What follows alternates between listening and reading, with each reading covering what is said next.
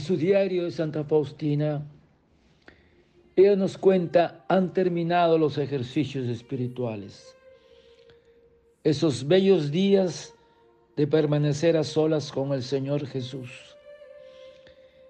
He hecho estos ejercicios espirituales tal como Jesús lo deseaba y como me había dicho el primer día de los ejercicios.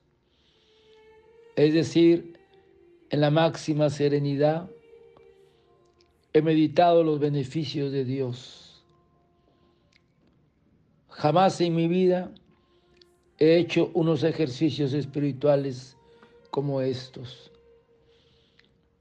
Con esta paz, mi alma ha sido reforzado más profundamente que con choques o emociones. En los rayos del amor he visto todo tal y como es en realidad. Al salir de estos ejercicios espirituales, me siento totalmente transformada por el amor de Dios.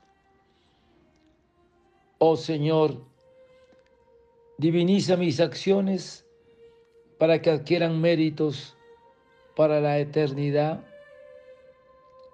y aunque mi debilidad es grande, confío en el poder de tu gracia que me sostendrá.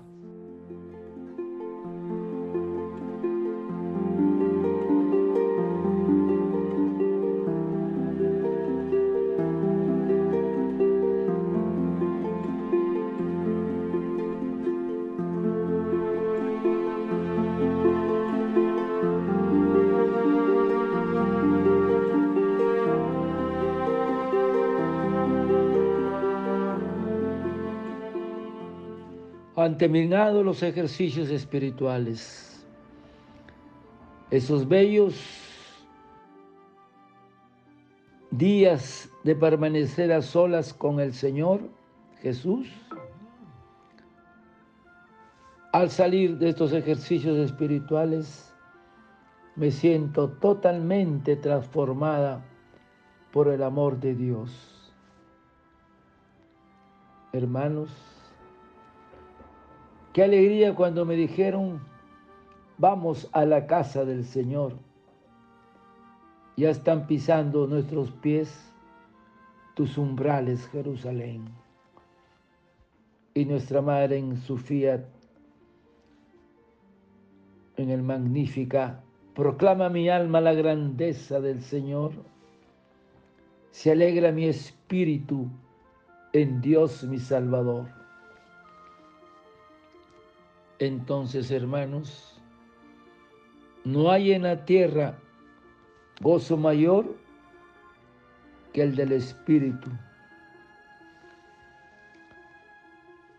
La satisfacción del corazón dura menos por cuanto se apoya sobre el sentimiento que cambia más fácilmente. Hermanos, la verdadera alegría es la del Espíritu, que consiste en el conocimiento sereno de la verdad. Por lo tanto, es preciso recogerse y hacer oración si queremos gustar a Dios y gozar de su presencia y tener esa alegría. Porque podremos hacer muchas meditaciones, pero no nos proporcionan la verdadera alegría. Si no tenemos la comunión por base, recibir a Jesús en la Sagrada Eucaristía. Entonces, esta alegría del Espíritu está en la comunión, en la presencia viva de Jesús, que produce en nosotros el gusto de Dios, que es un sentimiento que nos introduce en las dulzuras de su corazón y en el santuario de su espíritu. Qué hermoso. Por lo tanto, hermanos, Dios es el único principio de la dicha, de la alegría, que fuera de Él no existe. Entonces hay dos clases de alegría. Una, una alegría que es el resultado de, nuestros, de nuestro éxito, de nuestros esfuerzos, del bien que se ha hecho apoyados en nosotros mismos. Pero bueno, esta alegría no es lo que buscamos, porque se apoya en nosotros. No es muy sólida. ¿Saben cuál es, hermanos, la verdadera alegría? Proviene de la comunión donde está Jesús. Ahí tenemos que quedarnos a sus pies, saboreando vuestra alegría y gustando de su bondad.